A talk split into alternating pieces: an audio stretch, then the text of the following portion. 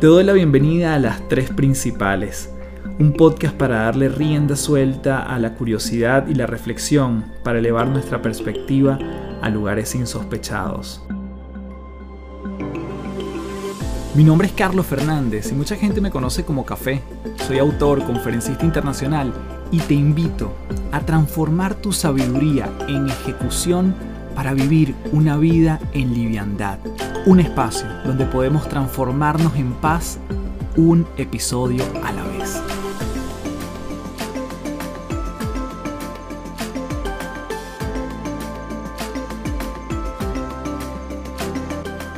Hello, hello, un gusto saludarte. Mi nombre es Carlos Fernández, arroba Café del Éxito en todas las redes. Principaleros y principaleras, gracias, gracias, gracias por llegar a un nuevo episodio de Las Tres Principales. En esta oportunidad estoy súper contento, entusiasmado y agradecido porque tuve una conversación fenomenal con Nicolás Palacios. Él es de origen chileno y lo descubrí recientemente. Lo descubrí a través de diversos videos en YouTube. Luego me compré su libro y me lo devoré muy rápido. Y es un libro que tiene que ver no solo con temas financieros, porque el título es Inevitablemente rico, sino sobre todo cómo hacernos más valiosos para que eventualmente el efecto del dinero, lo que ingresa en nuestras casas y lo que terminamos ganando, sea una consecuencia de lo mucho que valemos y algo que me parece muy importante que él dice, cómo hacemos que el resto del mundo también sepa lo valioso que somos. Hablamos de cómo agregar valor en nuestros ambientes corporativos, en nuestros emprendimientos, en las redes sociales, cómo calcular nuestro número para generar libertad financiera, entre otros temas fascinantes. Así que desde ya te invito a escuchar esta maravillosa entrevista de la mano de Nicolás Palacios aquí en las tres principales. Bien, tenemos aquí en las tres principales a Nicolás Palacios. Nico, gracias por aceptar la invitación. Un fuerte abrazo. Hola, Carlos, gracias por invitarme. Nico, bueno, como te decía fuera del aire, hace poco compré tu libro llamado Inevitablemente Rico, eh, que habla de todo un método que obviamente combina más allá de elementos netamente financieros, sino hay mucho también de desarrollo personal. Quiero preguntarte mucho acerca del libro, pero antes de iniciar, sí quisiera comenzar la conversación haciéndote la pregunta por, por el mundo de la magia. Te cautiva desde muy pequeño y cuéntame cómo llegaste a, esta, a este bonito ecosistema también de, de ser mago. Sí, desde los nueve años me llamó mucho la atención. Me llamó la atención porque vino David Copperfield a Chile, un gran mago. No lo fue a ver porque jamás mis padres me hubiesen pagado esa entrada, era, era muy caro. Pero simplemente el hecho de ver los comerciales despertó en mí una, curiosidad y justo coincidió que en el mall, en el shopping cerca de donde yo vivía, pusieron una pequeña tienda de magia, hasta como isla entre medio de, de los malls. Y ahí partí comprando mis primeras magias, mis primeros trucos de magia y comencé mi camino de aprendizaje. ¿Y cómo fue mm, e-, ese, o sea, qué sentías cuando veías a David Copperfield? ¿Por dónde sabías de él en aquella época? Porque digamos que YouTube no había tanto, ¿o sí? No, fueron simplemente los comerciales que mostraban en la televisión que salían volando y volaban en el escenario y lo encontraba impresionante. Y cuéntame un poquito esa, esa inquietud, cómo fue evolucionando. ¿Te compran tus primeros trucos de magia? Y, hacías cosas en la casa, en fiestas, en, con la familia, ¿cómo, cómo fue como creciendo? Porque sé que igual hoy en día te acompaña eso. Sí, yo tenía nueve años, compré un par de magias, después pedí para mi cumpleaños, me acuerdo, un kit de magia chiquitito, los clásicos que probablemente a, muchas personas le regalaron.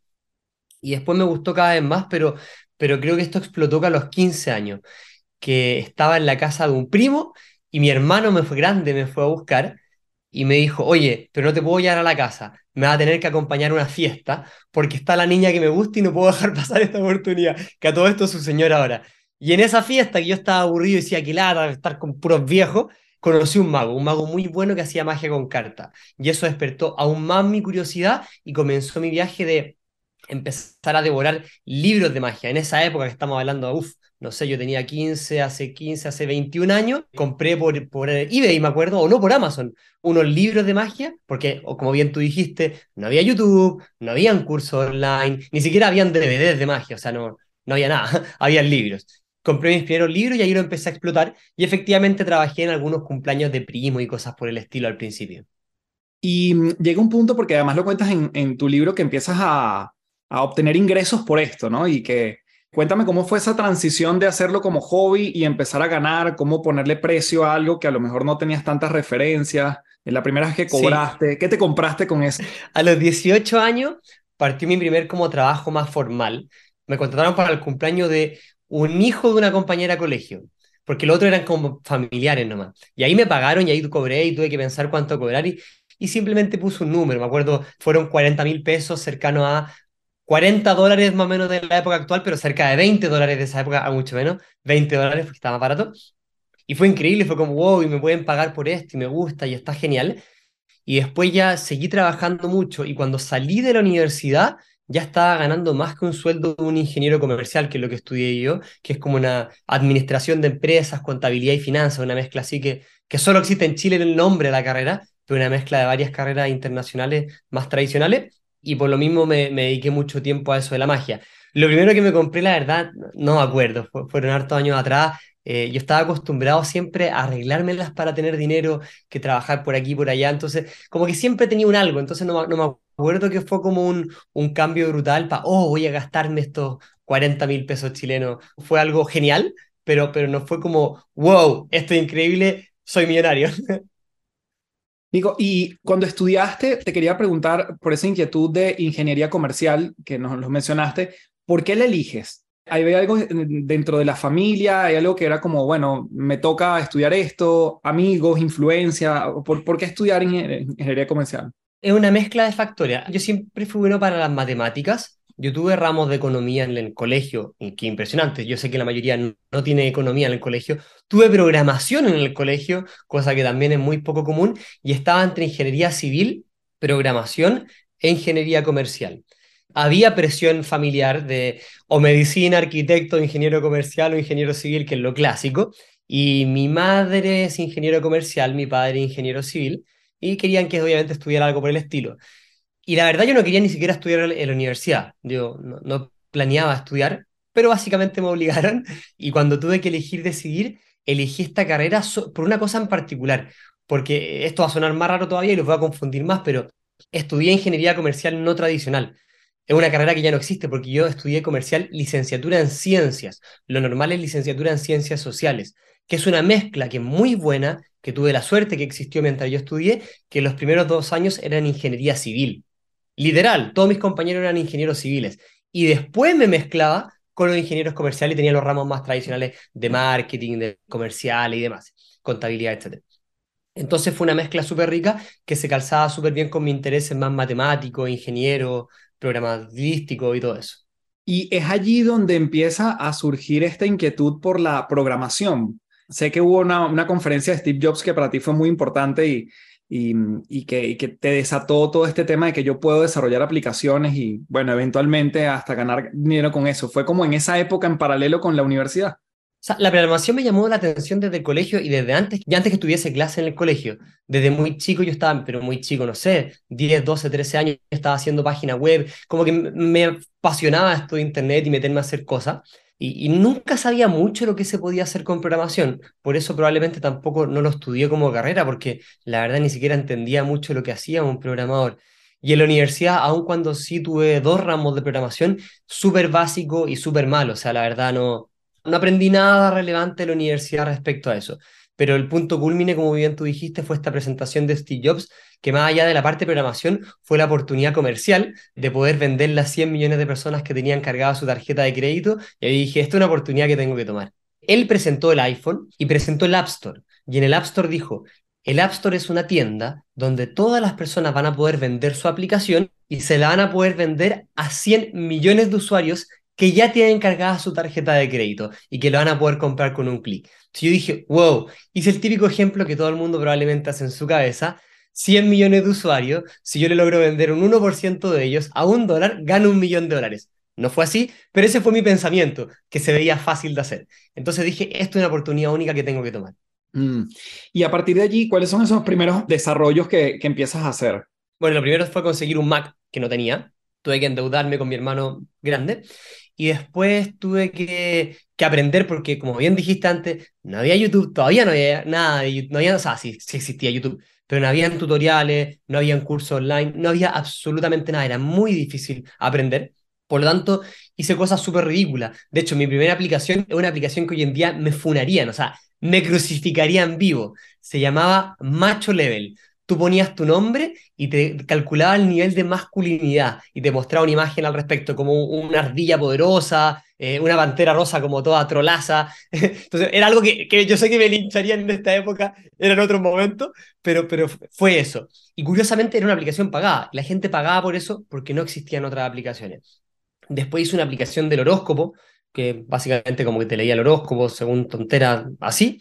Después hice una aplicación de magia, como yo soy mago, algo para practicar unas técnicas de magia, que salió en la revista de magia más importante del mundo. Pero después de eso ya me puse en serio y me puse a crear videojuegos. Sé que muchos están escuchando eso, pero por ahí tengo un póster de un chanchito que sé que se ve difuminado por la imagen de la cámara, pero lancé una empresa de videojuegos y ahí se puso más profesional mi camino por ese ámbito.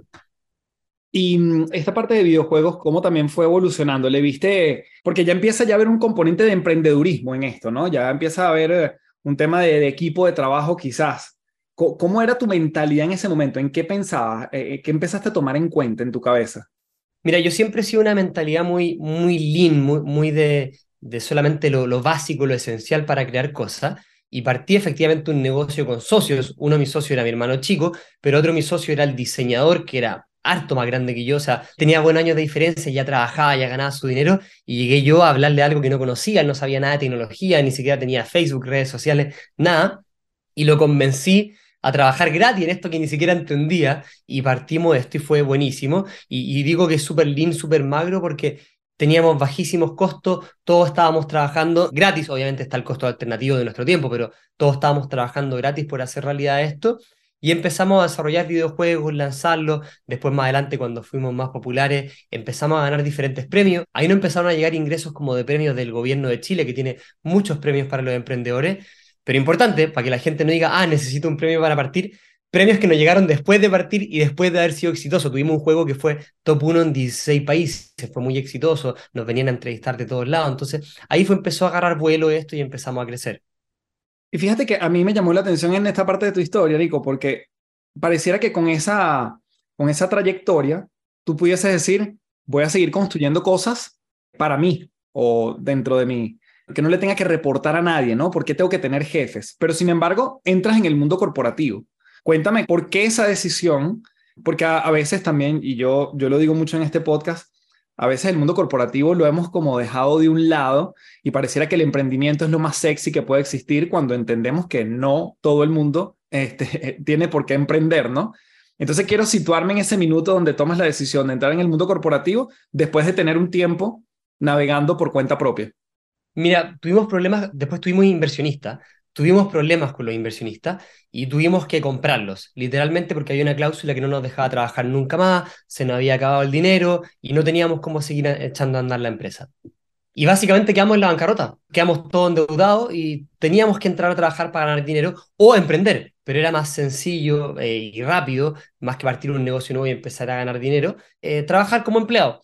Y ahí partí mi época laboral que fue muy buena, crecí muy rápido, pasé por muchos cambios, logré aumentar muchísimo mi sueldo y fue espectacular porque me di cuenta de que uno puede construir riqueza e incluso hacerse millonario como empleado. Cosa que, como tú bien dijiste antes, uno siempre ve al emprendedor como sexy, que el emprendedor solamente es el, camino para realmente construir grandes riquezas, pero me di cuenta que como empleado se puede ganar mucho, pero mucho, mucho dinero. Y yo me tocó trabajar en muchos cargos en los cuales incluso no tenía el título para ejercer, o sea, todos mis primeros trabajos eran de programador, yo no estudié programación, entonces también logré derribar todos los mitos que existían y también logré derribar uno de los mitos que me encanta, que sé que no me lo preguntaste, pero prefiero decirlo, del cambio de trabajo. Siempre me decían mi familia, sobre todo mi mamá, mi mamá, oye, porque yo me cambié seis veces de trabajo en tres años. Me decía, oye, pero qué feo, nunca más están a contratar. Tres meses después está en otra empresa. Uy, pero qué feo, nunca más están a contratar. Tres meses después está en otra empresa. Hoy qué feo, nunca más están a contratar. Seis meses después estaba en otra empresa. Y fui subiendo de cargo y después gerente de blockchain Accenture, gerente de tecnología e innovación en Penta Financiera, una de las financieras más grandes de Chile, gerente comercial digital y tecnológico en Capitario, un broker de derivados financieros. Entonces, se puede, el, currículum se lo hace uno y los mitos los derriba uno mismo y se puede ganar mucho dinero como empleado.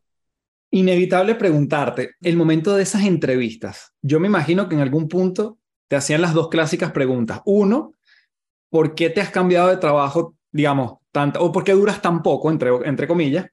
Y lo otro tiene que ver con cuánto impacta el título que tenías en ese momento versus para lo que te contrataban, ¿no? Porque nuevamente tú puedes decir, bueno, pero si no soy programador, soy ingeniero comercial, eh, ¿cómo surfeabas esas preguntas? Porque a lo mejor no te, no te podían poner a programar en un assessment o en una entrevista de trabajo. Entonces, me interesa saber ese de la duración y ese vincularte en lo que sí sabías hacer, pero no tenías el título necesariamente, cosa que yo viviendo en Chile he entendido que también es muy relevante para el mundo corporativo.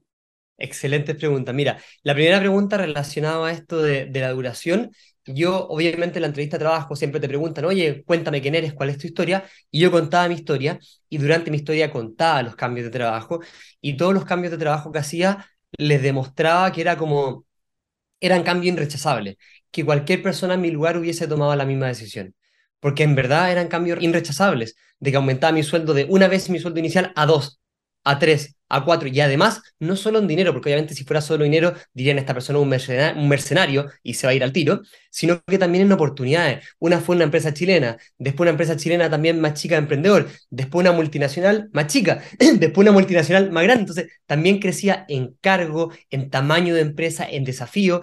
Entonces, le hacía, les demostraba de que cualquier de persona en mi posición hubiese tomado la misma decisión. Y respecto a lo otro de, cómo como programador, son dos cosas. Uno que hablo súper harto en el rico, en el rico, en el libro. Yo hablo mucho de hacerse valioso y, que hay que estudiar mucho y ser bueno en lo que sea, y da lo mismo los títulos tradicionales, pero hay una parte fundamental, que hacerse conocido. Yo con mi empresa de videojuegos me hice conocido. Aun cuando no era programador, era cosa que mostrara lo que había hecho. Mi trabajo hablaba por mí. Y segundo, sí tenía pruebas técnicas y tenía que resolverla y la resolvía igual o mejor, de hecho, mejor que todo si por algo me contrataban. No, eso, eso me parece muy interesante. Hoy en día, Nico, si tuvieras nuevamente, con todo lo que sabes, estuvieras en el mundo corporativo, ¿harías algo distinto para hacerte más valioso? Cosa que es una de tus grandes premisas. De hecho, es el subtítulo de tu libro, Hazte más valioso también. ¿Qué harías distinto si lo vieras en retrospectiva? Creo que lo hice muy bien, pero lo que hubiese hecho distinto es preocuparme más de, la, parte de que el mundo lo sepa. Hubo una época que tuve trabajo como muy, muy encerrado. Duró poco, la verdad, porque fueron los primeros años. Después, creo que al segundo año ya, ya empecé a, mi canal de YouTube hablando de blockchain y ahí me empecé a ser conocido respecto a las temáticas que dominaba. Pero uno de los grandes errores, creo yo, es que cuando el mercado de criptomonedas bajó el año 2018, tuve cerca de dos años que no hice videos de YouTube. Dejé como abandonado mi canal. Y creo que eso fue algo que si lo hubiese cambiado sería aún más beneficioso para sea lo que sea que quisiera hacer en, mi vida. Y justamente allí, cuando yo veo tus primeros videos, no sé si es así, estoy suponiendo, pero me parecía que casi que estabas en, en tu lugar de trabajo haciendo videos de YouTube o por lo menos algo, algo así se me parecía que estabas en paralelo construyendo tu canal de YouTube mientras trabajabas. ¿Cómo manejabas el tiempo? Porque a mí me tocó hacerlo. Trabajé 13 años en el mundo corporativo, este, emprendí y entonces, bueno, trabajaba en las noches, pedía vacaciones para, para dar conferencias y charlas, pero es todo un desafío. ¿Cómo te organizabas tú? Mira, eh, mientras trabajaba y sobre todo pensando en el primer trabajo, yo también trabajaba como mago. Y lo que hacía era que efectivamente en, esos casos, como me, salía mucho más costo eficiente hacer magia que el día de trabajo, me pedía el día de trabajo. Y obviamente al entrar al trabajo yo les decía, oye, de repente me voy a pedir días por esto. Pero ahí no tenía el canal de YouTube. Después con el canal de YouTube, básicamente eh, organizarme y ser muy productivo. Yo lo, lo, que, lo que mi técnica es estudiar tanto de que no tenga que preparar las cosas. Entonces yo llego a Preto Play y empiezo a grabar y eso me facilita mucho el proceso y, el hecho de ser más productivo. De hecho, tanto así que yo tengo un curso de productividad porque estudié mucho el tema y algo que he practicado toda mi vida y en verdad, solo teniendo, voy a inventar, 30 minutos a 60 minutos al día, en verdad uno puede hacer hartas cosas si se enfoca en, cumplir cierto objetivo. Entonces, la productividad es fundamental para conseguir lo que sea que uno quiera en la vida. Y lo logré hacer súper compatible. De hecho, en, en, el último tiempo que estaba trabajando, yo hago de una a dos horas de deporte al día. Paseo una hora y media a mi perro al día. Tengo mi canal de YouTube. estoy casado. Solo el último mes, coincidí, trabajando como en una empresa, coincidió que fui papá. Ahora ya también fue las razones por las que renuncié. Entonces, deporte, familia, eh, canal de YouTube y trabajo de ocho y media a seis y media de la tarde es difícil. Pero si te ordenas, se puede. Y a la vez también está en esto de la mentalidad de productor. Yo como que no consumo contenido que no sea para producir. Es decir, yo no veo series de Netflix, yo no veo tele, yo no veo fútbol, no veo literalmente ningún deporte, yo no me meto a Instagram o TikTok a, quedarme viendo cosas infinito, yo solo produzco contenido o estudio para producir contenido.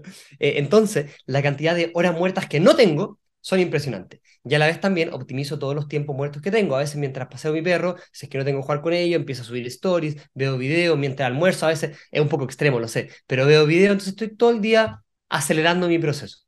Nico, cuéntanos un poquito más de algunos, algunos tips de, de, productividad que podamos implementar todos nuevamente, más allá de que tengamos emprendimientos o, o estemos en un lugar de trabajo. ¿Qué te ha funcionado a ti tengo dos tips que creo que son los mejores, la verdad, y que van a hacer un 90% de cambio en la vida de las personas. Van a sonar muy simples, no van a creer, pero pruébenlo. El primero, cualquier cosa que dure menos de dos minutos, hazlo ahora. Típico, uno tiene una lista de cosas pendientes chiquititas, desde lavar los platos, a mandar este mail, a, revisar este correo, a meterme a comprar esto en la tienda. Todo lo que dure menos de dos minutos, hazlo ahora ya. Ejemplo ridículo, estaba eh, justo en, en un funeral y, estaba un primo mío que se casa ahora pronto y me acordé que no le había comprado el regalo y ahí mismo le compré el regalo. No, en el funeral mismo, afuera, en los tiempos muertos que nadie está haciendo nada. Cosas de ese estilo, si dura menos de dos minutos, hazlo ahora. Es súper importante, es fundamental. El segundo tip es la planificación del día, que es mucho más fácil de lo que uno cree, más allá de que todos tenemos un listado de acciones a hacer, dos highlights. ¿Qué es lo más importante que tienes que hacer hoy día? Y tratar de matar esos highlights en la mañana. En mi caso, por ejemplo, siempre al menos hago un video YouTube al día y un reel. Y una vez que hago eso en el día, ya le gané al día. Ya está. Obviamente voy a hacer deporte, tengo una serie de cosas que ni siquiera lo cuento en mi planificación porque es parte de mi estilo de vida, pero highlights es fundamental. Eso está buenísimo. A la hora de, de producir contenido que lo, que lo mencionabas, Nico, es tal cual como tú dices, es decir, ya lo planificas o simplemente le das play a la cámara y empiezas tú a, recitar algo puntual o tienes una grilla de contenido? ¿Cómo es lo que va saliendo en el día? ¿Cómo, te planificas? Porque además no es menor, canal de YouTube y reel de Instagram diario. No tengo una grilla de lo que voy a hacer a futuro, tengo un listado de, de videos que me gustarían hacer en cualquier momento y, y voy eligiendo según las tendencias, lo que está pasando. Y obviamente hay un montón de videos como improvisados por el hecho de lo que está pasando en el mercado. De que, oh, que FTX, que Luna, cosas específicas de mercado que me dan oportunidades de hacer videos específicos ahora. Entonces, en función de eso sale súper simple hacerlo. Y también está relacionado a eso que como todo el día yo estoy estudiando respecto a esas temáticas, me sale muy fácil llegar y hacerlo. No es 100% llegar y poner play, pero, pero me hago un bullet point que literalmente pongo cinco puntos y ahí sí pongo play. Por, lo menos para que no se me escape ningún tema. Ahora, hay varios videos que literalmente he puesto play y he empezado nomás, pero la, pero la mayoría hoy es como un bullet point. Y los que hago con más tiempo, más planificado, trato de hacer un script un poco más planificado, pero son la minoría. Antes de continuar, quiero comentarte que este episodio viene presentado por Gimnasios de Bienestar. Los gimnasios de bienestar son el vehículo para entrenar mes a mes a tu equipo de trabajo en el músculo más importante de estos tiempos, la mente. Si crees firmemente en la constancia para fortalecer en tu equipo temas como liderazgo, feedback, productividad, gestión de cambio, comunicación, trabajo en equipo, creatividad y mentalidad de crecimiento, entre otras habilidades, Puedes ingresar a www.cafedelexito.online para inyectarle recurrencia al entrenamiento de tus colaboradores en tu empresa. Seguimos con más de este episodio en las tres principales. A mí me encanta cuando tú mencionas el cómo dentro de esta obsesión por estudiar y transformarlo en algo productivo, como que monetizar ese, ese conocimiento que tienes, cómo empezaste a, a fraguar la génesis de tu libro, ¿no? ¿Cómo fue cuando googleas por primera vez cómo escribir un libro? Sé que te habían dicho incluso en un lugar en el mundo corporativo, debes escribir un libro, pero cuéntame ese proceso de, de, esa primera googleada. La verdad, hice lo, lo que yo hago para empezar a aprender lo que sea, desde una decisión de compra a una nueva habilidad, a entender cómo funciona un producto, entender algo del mercado financiero. Lo primero que voy, de hecho, ni siquiera a Google, es a YouTube.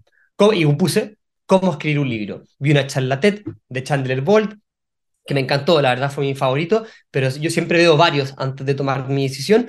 Vi como siete videos más de la temática, me gustó mucho lo de Chandler Bolt, él dijo también que tenía un video, me compré el video, o sea, perdón, un libro, me compré el libro de cómo escribir un libro, me devoré el libro y dije, listo, ya sé cómo escribir un libro.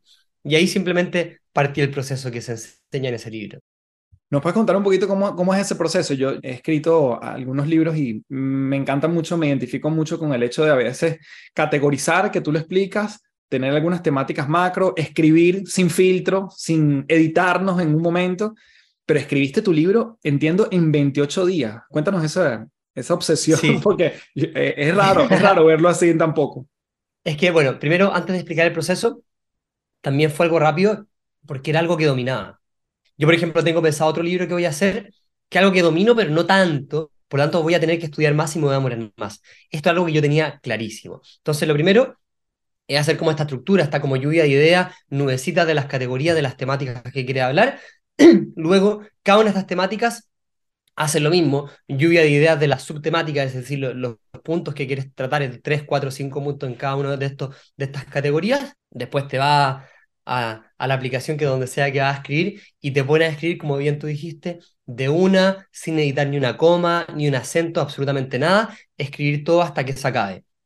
En mi caso, le dedicaba entre una y tres horas al día, dependía el día, las cosas que tenía que hacer, y gracias a eso logró salir súper rápido. No, hubo ningún día que no escribí. Eh, de esos 28 días no dejé de escribir nunca. Habían días que escribía, de lo máximo que escribí creo que fueron 10.000 palabras, que es un montón, porque el libro tiene 55.000, si no me equivoco, 60.000. Entonces, ese, ese día claramente debe haber escrito más de tres horas. Eh, sentarse y escribir un montón y, y presentarse al trabajar todos los días. Es lo típico que te dicen todos los escritores. Es como show up at work. No, no esperes estar iluminado, no esperes que te llegue la creatividad. Siéntate y haz lo que tienes que hacer. ¿Cuál fue el, el contenido de ese libro que más te gustó escribir en principio? Más allá del, del orden en el que está. Ese es el que te disfrutaste bastante y, si nos cuesta un poquito de en qué consiste.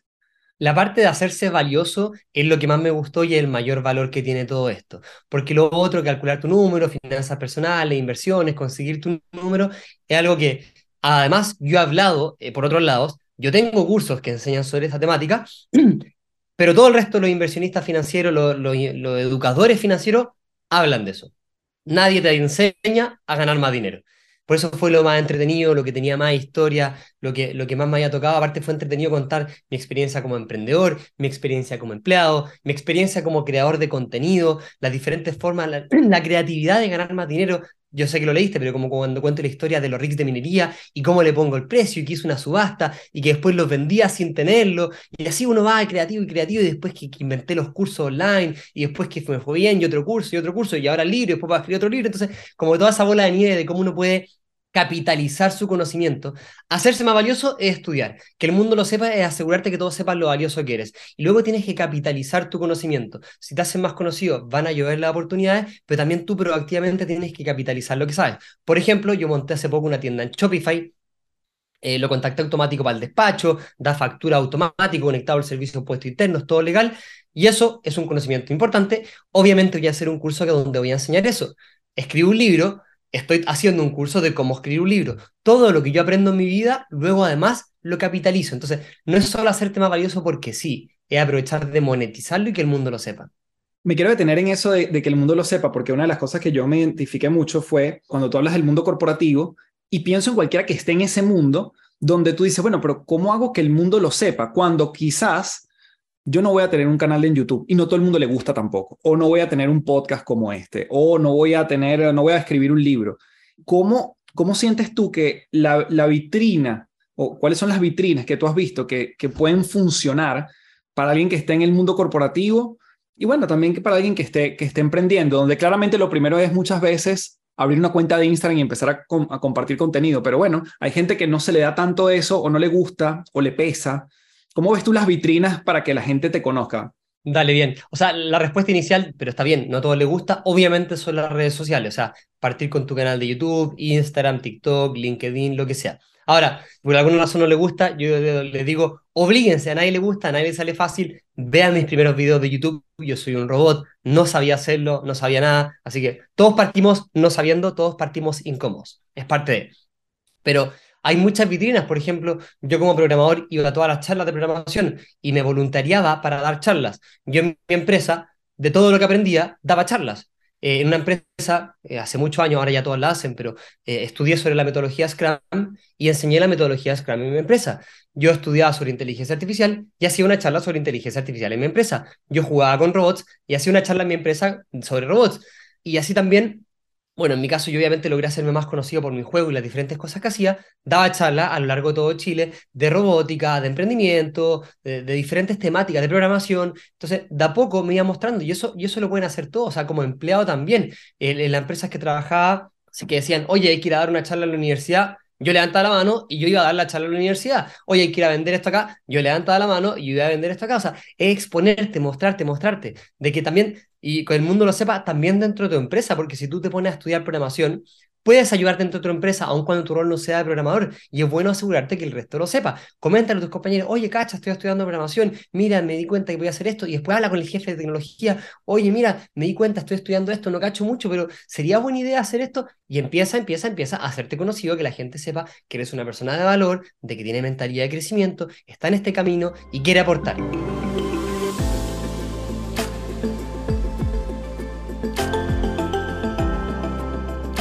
Allí el tema de la diversidad en los temas, porque claramente tú, fíjate que aquí en pocos minutos nos has hablado desde blockchain, programación, robótica, finanzas, o sea, porque claramente eres una persona que te encanta la amplitud, pero me imagino que tienes a veces unos, unos meses, unas semanas, unos años que te metes en profundidad en varios temas, ¿no?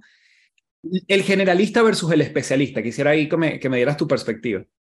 Sí, totalmente. Antes de recalcar un punto, lo último que dijiste, yo efectivamente tengo mi época obsesiva de que, de que me meto, me encierro un mes y transpiro, vivo y soy una temática. O sea, yo me meto hasta saber todo lo que pueda saber. Obviamente uno nunca puede saberlo todo, pero lo máximo que pueda saber de la temática. Solo por contar un ejemplo, creo, creo que está en el libro.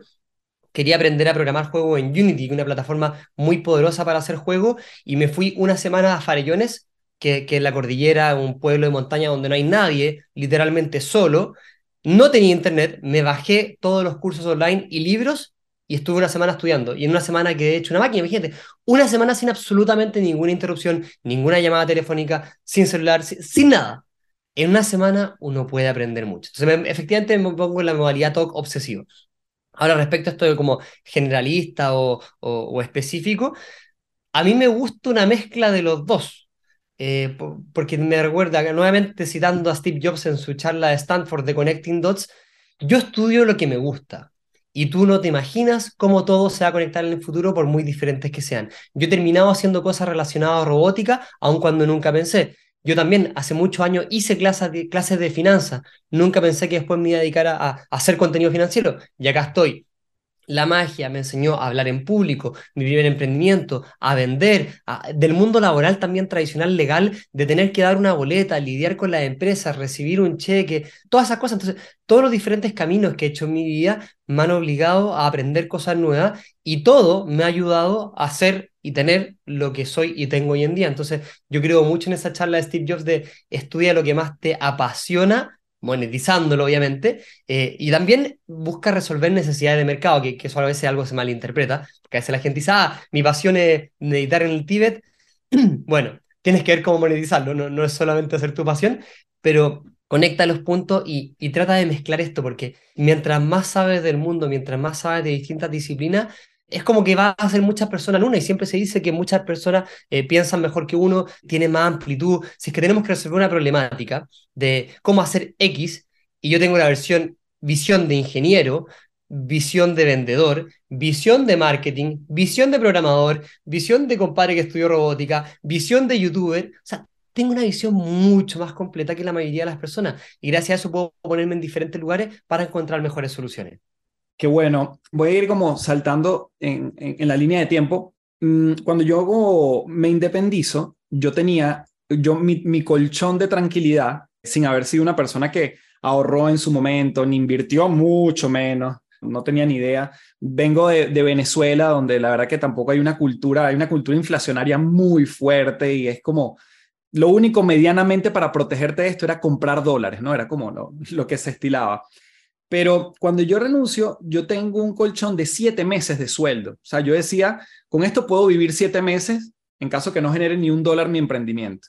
¿Cómo, cómo diste tú el salto para dedicarte 100%? que además fue muy reciente, en términos de meses, es hace muy poco, y si nos puedes contar ahí los tiempos, ¿cuánto fue lo cómodo para ti y cuánto crees que para alguien debería ser como lo recomendado cuando se hacen estos brincos?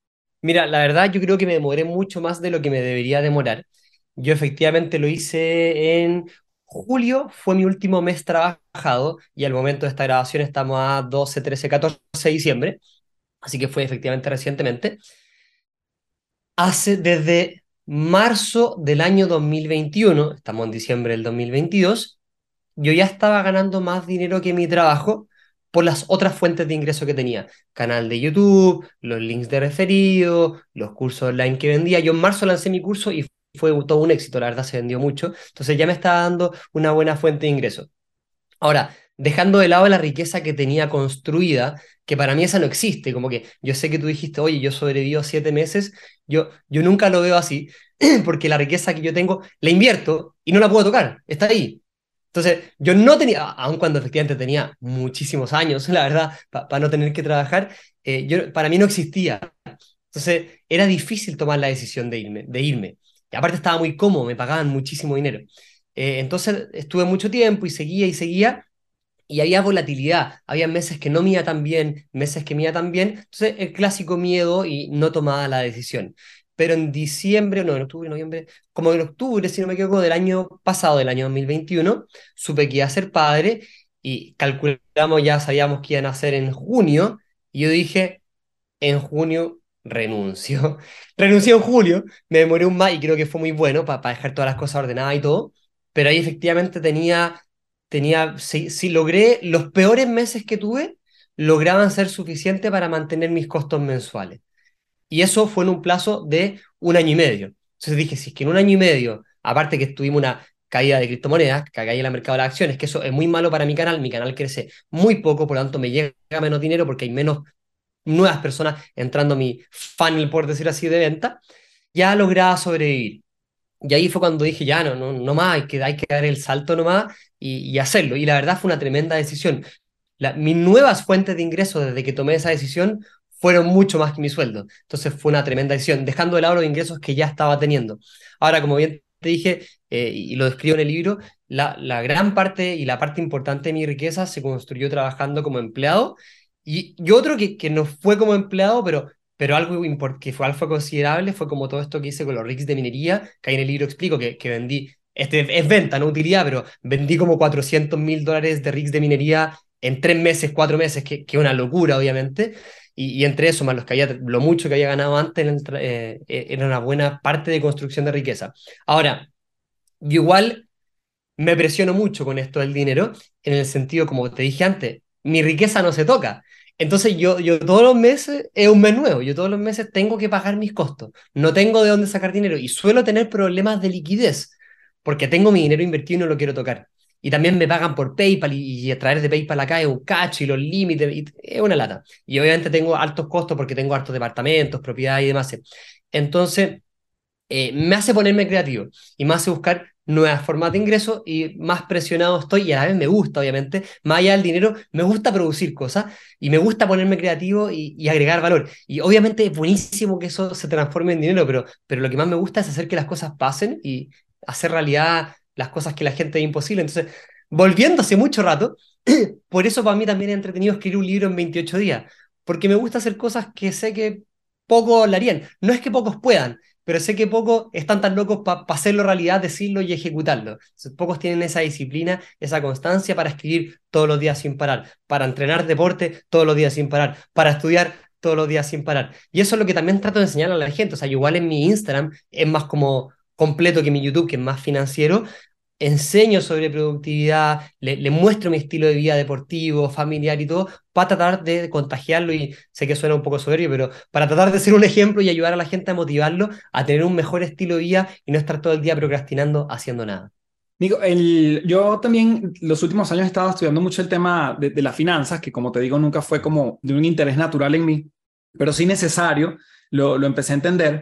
Pero tú explicas el tema de poner el número y eso de poner el número, ¿cuál es tu número para vivir o tener libertad financiera? La verdad que tampoco lo cuenta tanta gente. Es algo que como que se da por sentado que en algún momento alcanzas, pero no hay algo tangible. De hecho, yo la primera vez que lo escucho es de un libro de Tony Robbins, que él habla netamente de, de temas financieros, y él menciona, tienes que tener tu número claro, pero tampoco te enseña a calcularlo. Entonces, además, y tú le dedicas pocas páginas a tu libro, pero para mí fue muy esclarecedor. ¿Nos puedes contar un poquito cómo esto de, de poner Dale, números y los tres niveles de, de, libertad financiera? Es súper importante porque efectivamente, como, como yo dije antes, todos hablan de esto, pero tú tienes toda la razón. En verdad, nadie te enseña el detalle. Y aun cuando yo dije súper pocas páginas, yo soy explícito en la fórmula para calcularlo y a la vez también en la ayuda para entender cómo calcularlo, como habla con gente según el estilo vida, entiende los costos, como que les doy un par de tips prácticos para que realmente lo puedan calcularlo. Y calcularlo es fundamental, porque si no, como bien tú dices, es algo etéreo, no se concretiza, y si no se concretiza no hay un objetivo, y si no hay un objetivo es fácil desviarse y es fácil comprarse otras cosas y, no estar eh, avanzando en función de, de esa meta los tres como tipos de situación financiera. Existe la la libertad financiera, que es el último, la independencia financiera, que es el penúltimo, y la seguridad financiera, que es el primero. Seguridad financiera es como pagar tus costos más básicos, independencia financiera es lograr pagar como la gran mayoría de tus costos, y libertad financiera es tus costos en verdad y el estilo de vida que quieres tener, que ahí se incluyen como lujos, poder viajar y no tener que, comillas, preocuparte del dinero. Pero esto es súper personal, porque digo, comillas, no preocuparte el dinero, literalmente uno puede tener libertad financiera sin ser millonario. Definamos como millonario más de un millón de dólares. Hay gente que con 400 mil dólares ya tiene su libertad financiera. Hay gente que con 100 mil dólares ya tiene su libertad financiera. Esto es súper personal y depende de su estilo de vida.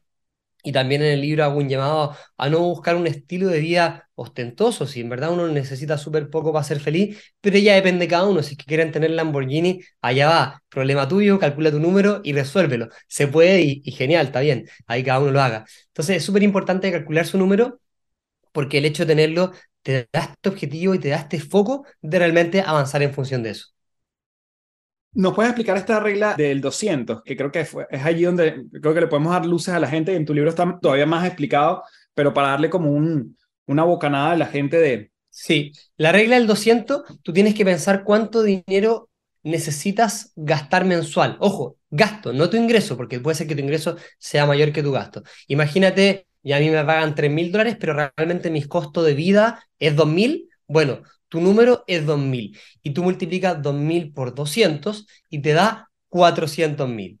Y si estamos hablando en dólares, quiere decir que tu número son 400 mil dólares. Si es que estuviéramos hablando de 2 millones de pesos, 2 millones de pesos por 200 son 400 millones de pesos, que sería el número que necesitas para conseguir tu libertad financiera. Y este número, con cierto tipo de inversión, cuando llegas a él, te va a dar, de hecho, un poco más de esa cantidad de dinero para poder vivir todos los meses sin tener que preocuparte de hacer absolutamente nada. Literalmente tu, tu dinero trabaja por ti y te puedes despreocupar del dinero en función de tu estilo de vida actual. Si es que te pone a gastar como loco y a comprar Lamborghini, te va a consumir el dinero al tiro, obviamente. ¿Cuál es la, la estrategia que tú consideras, Nico, entre comillas, más adecuada para alguien que no está todo el tiempo revisando el mercado financiero, que no tiene tiempo quizás para eso, que quizás no le interesa, pero que quiere poner a producir poco a poco y quiere hacer aportes semanales o mensuales en su plan de, retiro para construir estos, esta cifra que tú decías, este número, los 400 mil o 600 mil, el que sea, ¿cuál crees tú que es la, vía más, entre comillas, más, más cómoda, más fácil, más ligera para alguien que no está dedicado a esto? Esto igual es fácil, más fácil de lo que la gente cree. Y efectivamente yo argumento en el libro de que en esta etapa de crecimiento, de hacer crecer el patrimonio, debemos invertir en activos de crecimiento. Y para la gente que no está todo el día metido en esto, hay dos índices que te pueden hacer la gran mayoría del trabajo, que es invertir en el S&P 500, hay un ETF que se llama B corta o que son las 500 empresas de mayor capitalización bursátil en los Estados Unidos, y está el QQQ, que es el Nasdaq 100, que son las 100 empresas de tecnología que obviamente tienen mucho más tendencia hacia el crecimiento de la tecnología. Con esto ya te podrías despreocupar si no quieres estudiar absolutamente nada y, puedes empezar a poner a trabajar tu dinero para que vaya aumentando el patrimonio. Pero en verdad, como bien explicó en el libro, esto es una parte buena y efectivamente, si solo hicieras esto, te puedes hacer millonario, pero te tomaría muchos años. Para acelerar este proceso hay que ganar más dinero y para ganar más dinero es que está el grueso del libro de la parte de hacerse más valioso, que el mundo lo sepa, las formas de ganar dinero, las fuentes secundarias de ingreso y todo eso. Me encanta. Nuevamente voy a hacer un, saltito atrás porque en la parte de hacerte más valioso, tú cuentas una historia en una de las compañías que estuviste donde encuentras un ahorro en Internet. O sea, en lo que la, empresa gastaba en Internet, tú descubres algo. Y nuevamente eso también te pone a la vista de otros.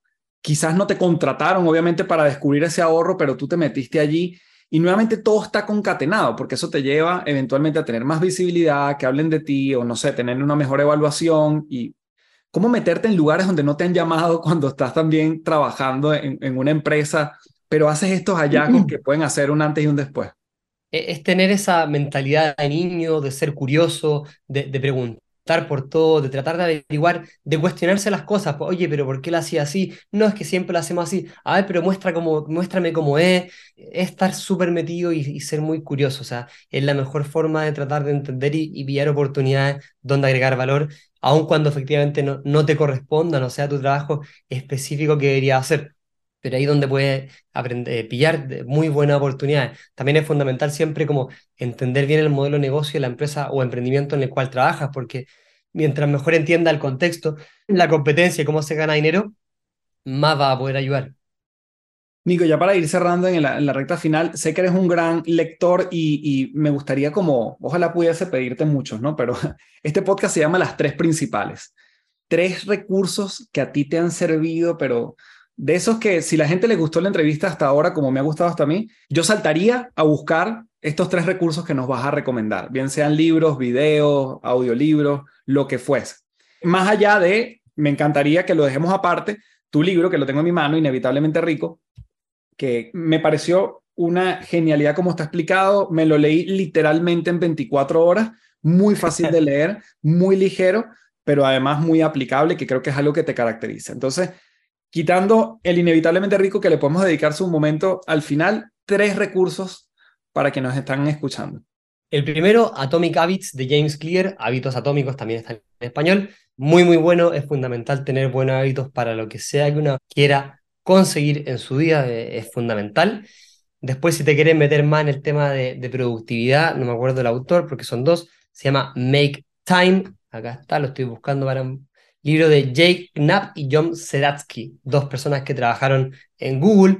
Muy, muy bueno, la verdad son libros realmente espectaculares. Y si quieren meterse más en esta parte financiera también y le interesa un poco esto, eh, The Fast Lane Millionaire de MG DiMarco, La vía rápida del millonario de MG DiMarco. Son tres libros bien buenos que, que varios deberían leer. Cuéntanos de Inevitablemente Rico, dónde la gente lo puede conseguir, este, mm, si tienes algún, no sé, alguna promoción, cuéntanos un poquito cómo, cómo está. De, ya, el libro está disponible, voy a partir por la parte más internacional. Amazon. Ustedes se meten a Amazon y está la versión Kindle. La versión Kindle funciona para dispositivo Kindle, para celular, para tablet y para computador. Y eso cuesta 7,9 dólares, está súper barato, es súper sencillo. Dentro de Amazon también pueden pedir la versión tapadura, que es tapadura, y la versión tapa blanda. Eh, y eso lo despachan a todo el mundo. Después tenemos también, yo tengo una tienda, magonicolás.com. Solamente sirve para los residentes en Chile, solo tengo despacho en Chile. Entran a magonicolás.com y lo pueden encontrar. Y también solo por ahora en Chile está en la gran mayoría de las librerías grandes. Antártica, Contrapunto, Queleo, Feria Chilena del Libro, Busca Libre se acaba de acabar. Estaban, se acaban muy rápido, la verdad. Porque en Busca Libre hace dos días los dejaron y ya se acabaron pero aprovechen de ir a la librería. Ahora, Amazon siempre va a estar porque Amazon imprime bajo demanda, así que siempre se van a poder la segura en Amazon y les enseño un truco. Amazon, sé que funciona en Chile, pero probablemente en todos los países, cuando haces compras sobre cierto monto, el envío es gratis. Así que puedes aprovechar de comprar más de un libro o otro regalo, aprovechar regalos navideños y traerte más cosas para que no tengas que pagar el envío. Buenísimo, Nico. Oye, de darte las gracias en mayúscula por tu tiempo, por estos tips tan prácticos y bueno, por tu historia de vida que sin duda es muy inspiradora. Así que de mi parte, muchísimas, muchísimas gracias. Gracias por la invitación. Estuvo muy bueno. Bien, gracias por llegar aquí en esta entrevista de la mano de arroba mago Nicolás, así aparece en Instagram. Igualmente su página, como nos las mencionó, te la voy a estar dejando en la descripción del episodio para que puedas acceder a todos sus cursos, libros y por supuesto su canal de YouTube lo puedes conseguir con el mismo nombre. Puedes etiquetarme en arroba café del éxito para comentarme qué fue lo que más te dejó este episodio. Igualmente, como siempre, te voy a dejar la invitación abierta para que me dejes tu review en Apple Podcast. Si es que escuchas este podcast por esa plataforma, puedes dejar tu comentario escrito tu valoración en Spotify la aprecio un montón y como siempre me despido diciéndote, transfórmate en paz. Muchísimas gracias. Chao, chao.